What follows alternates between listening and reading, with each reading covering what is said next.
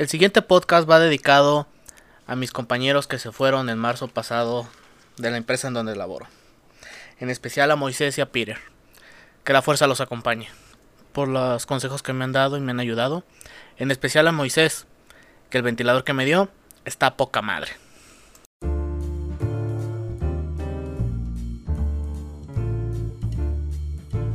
Hola y bienvenidos a Crónicas de un Facturista. El día de hoy vamos a hablar de mis vacaciones que realmente no eran vacaciones. Así que, ¿por qué no comenzamos?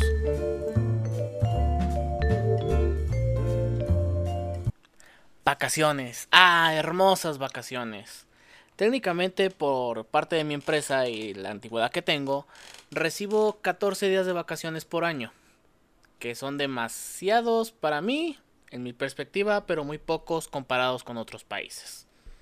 Los países con más vacaciones son España, Alemania, Francia, Finlandia, Italia y Brasil, que tienen un total de 30 días de vacaciones por año laboral trabajado. Volviendo al punto, me dieron mi hoja de vacaciones, que técnicamente es un calendario, en el cual tuve que organizar mis 14 días de vacaciones. Yo traté de juntarlos con los puentes, porque es la forma más bonita de juntarlos porque así descanso más días. Pero lamentablemente, como mis demás compañeros tienen más años laborales que yo, ellos tienen mayor prioridad. Por ejemplo, la persona que más años tiene ahí está a punto de cumplir 30 años en la empresa. Por lo que, por prioridad, él agandalló todos esos días que yo tenía. Bueno, eso no puede ser algo malo. Puede descansar ambas personas en esos mismos días pues va a ser que no. Mi gerente tiene una idea de que solo una persona puede descansar en dicho día. Y eso provocó un revuelo y técnicamente a mí me molestó demasiado porque yo estoy muy agarrado de los huevos por las siguientes condiciones cuando tengo que tomar vacaciones. La condición número uno es que como yo rolo turno, tanto mañana y en la noche, si yo estoy en el turno de la noche no puedo tomar vacaciones debido a que quedaría el área demasiadamente desprotegida. La otra condición es que simplemente soy yo. En toda mi vida laboral y en todo departamento en el que he trabajado he tenido siempre problemas por organizar mis vacaciones. Siempre tengo que tomar vacaciones en el mero día en que una persona se incapacita, se mata o queda embarazada. Es irónico, pero como que Dios me quiera a fuerzas trabajar todo el año laboral. Creo que te lo estás tomando muy a pecho, Oliver. Aquí, aquí nosotros no queremos hacerte ningún feo, pero técnicamente no se pueden tomar las vacaciones que tú quieres. Por pura suerte logré tomar un día de vacaciones un viernes de abril, ya que me gusta descansar los viernes de abril por cuestiones personales. Pero lamentablemente por la pandemia que se está viviendo en el mundo entero, mm, me tuvieron que descansar de a fuerzas. Pero la mitad se fue a hacer home office y la otra parte está esperando a que nos echen un fonazo para regresar a trabajar o hacer un business rápido para los clientes. Obviamente, por trabajar en servicio al cliente, tienes que estar bien atento de que el cliente, si dice es alta, nosotros decimos qué tan alto, qué tan alto. Una gratificante recompensa que tengo yo aquí en mi empresa es que miércoles, jueves y viernes santos me los regala de descanso, así que lunes y martes técnicamente serían días laborales esperando la llamada del patrón para hacer algún business. Pero lamentablemente esa semana no era la que yo esperaba, pero también tiene una victoria agridulce.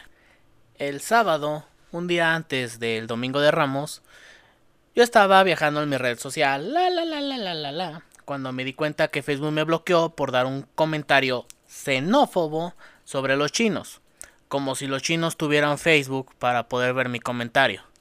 El bloqueo fue un total de 7 días, así que los 7 días que yo tenía de vacaciones ah, fueron arruinados para las redes sociales. Pinche chinos, por eso se enferman. Como todo civil temeroso y que apoya a la comunidad pagando mis impuestos, también me quedé en casa sin salir. Pero lamentablemente para el día 7 yo necesitaba pagar mi tarjeta de crédito. Pude haberlo hecho en la banca virtual, pero la banca virtual estaba caída. No me aceptaba el pago, así que decidí salir al centro de mi ciudad para poder pagar mi tarjeta. Bueno, en realidad no es una tarjeta bancaria, es una tarjeta departamental, pero también la puedo pagar por la banca virtual. Pero no sé por qué me estaba pareciendo un error que no se podía y tuve que salir al centro, como ya lo mencioné. Cuando llegué al centro estaba técnicamente todo el mundo estaba afuera. Los squinkles corriendo, los novios besándose y un chingo de gente vendiendo tapabocas 3 por 10 pesos. O sea, el negociazo que se están haciendo. Yo tengo una mascarilla de protección de esas de hule látex que tienen filtros así bien mamalonas. Fue la que me cargué todo el día. Cuando llegué a la tienda departamental de nombre S y termina con S, que mucha gente que me llega a conocer sabe que tengo pleito casado con esa tienda departamental, pero no dejo de ir. Me dice el guardia, chale joven, no se va a poder entrar, tiene que formarse en la fila. Entonces yo voy, me formo la fila, donde en el suelo habían unas X con cinta de esa de tela.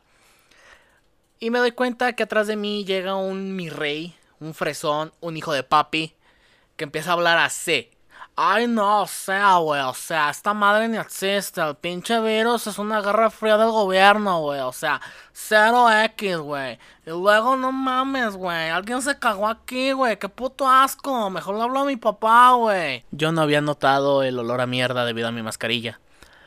Pero así estuvimos esperando fácilmente frente al sol unas dos horas. Hasta que pude entrar. Y técnicamente, herméticamente, la tienda departamental parecía una zona de guerra, todo con las luces bajas, todos los empleados con unas mascarillas nerviosos. Me tocó ver un chavo que me conoce porque voy a comprar en su área, que es la área de mangas y revistas. Porque yo compro mangas y revistas. Fue algo que técnicamente para un amante de lo posapocalíptico se ve bien chido. Pero sí se ve tétrico porque sí se ve nerviosa la gente, no por el virus, sino por su chamba. Solamente para decir números, 390 mil empleos se han perdido a causa de la pandemia en México. Pero no vamos a hablar de números y la pandemia, sino que estamos hablando de mis vacaciones, por eso así se llama el podcast.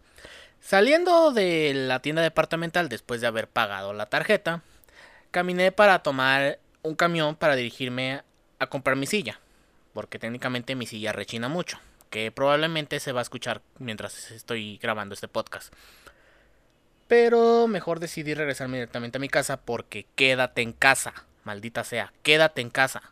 Así que decidí tomar el tren ligero, porque en mi ciudad hay tren ligero. Caminé, subí, pic, chequé y un guardia me la hace de pedo por la mascarilla, que porque se la hacía muy extrovertida, muy peligrosa, que podría escandalizar a la gente. Y yo así, son mis precauciones. Y simplemente no le hice caso, no me quité la mascarilla. Caminé, tomé el tren, pero el tren estaba saturado, saturado, llenísimo, feo, parecía hora pico y no era hora pico.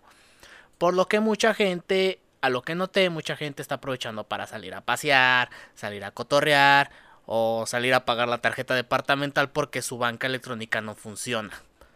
Al regresar a mi casa llegué con un dolorón de cabeza horrible a causa del fresita que tenía atrás de mí, que técnicamente quería entrar a la tienda a comprar.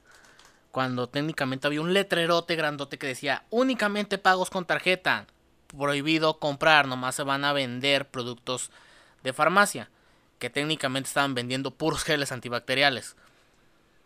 Regreso a mi casa con muchos conflictos internos, me acosté en mi cama y me quedé a descansar un tiempo porque me dolía muchísimo mi cabeza.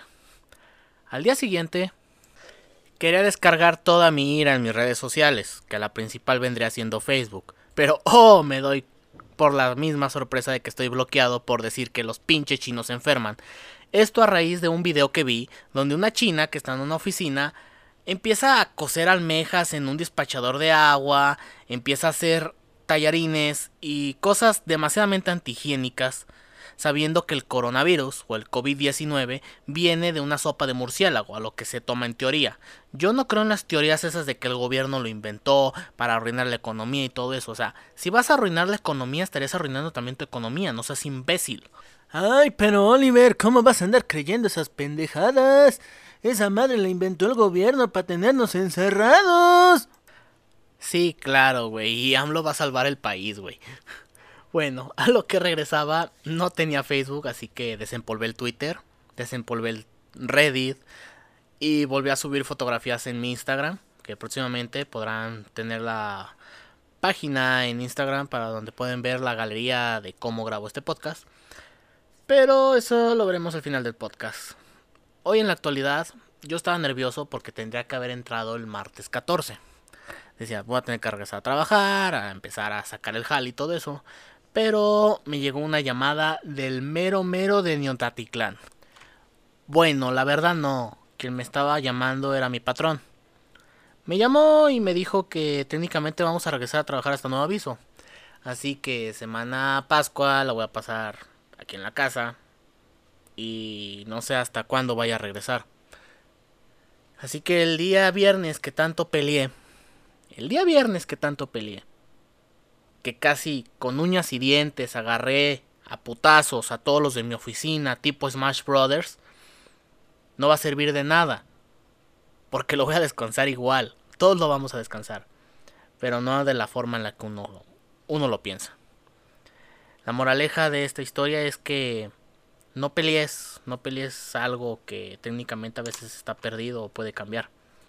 Esto aplica para esa morra que te está ignorando y no te hace caso, que simplemente no te contesta por WhatsApp, que te deja las dos flechitas, las dos palomitas azules. Esas dos palomitas azules que te las contesta la mañana siguiente. Esa mujer no vale la pena. Y sí, lo digo por ti, Pipo. Pipo, neta, esa vieja no te conviene, Pipo. Déjala. Y así fue mi semana de vacaciones. Con encierros, problemas internos, bloqueos de redes sociales, delicadas. Y así es como terminamos el podcast del día de hoy. Con una bonita moraleja que acabo de decir. Y me despido. Les recuerdo que estoy en todas las aplicaciones de podcast menos iTunes, porque iTunes tenemos ahorita un problemita que Anchor nos está ayudando a solucionarlo. Pero estamos en la siguiente lista de podcast que les voy a mencionar, que es Breaker, Google, Overcast, Pocketcast, Radio Public y Spotify. Puedes escucharlo en cualquiera de esas plataformas. Se despide Oliver Sparks. Esto fue Crónicas de un Facturista. Recuerden, manténganse casa, no salgan, a menos que sea realmente necesario. Cuídense mucho. Un abrazo, porque beso no les puedo dar. Hasta luego. Y en el próximo episodio hablaremos de la doña del Sanborns. Esto fue Crónicas de un Facturista.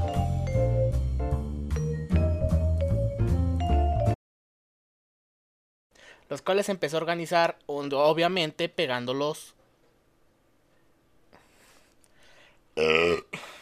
Perdón, fue un erupto.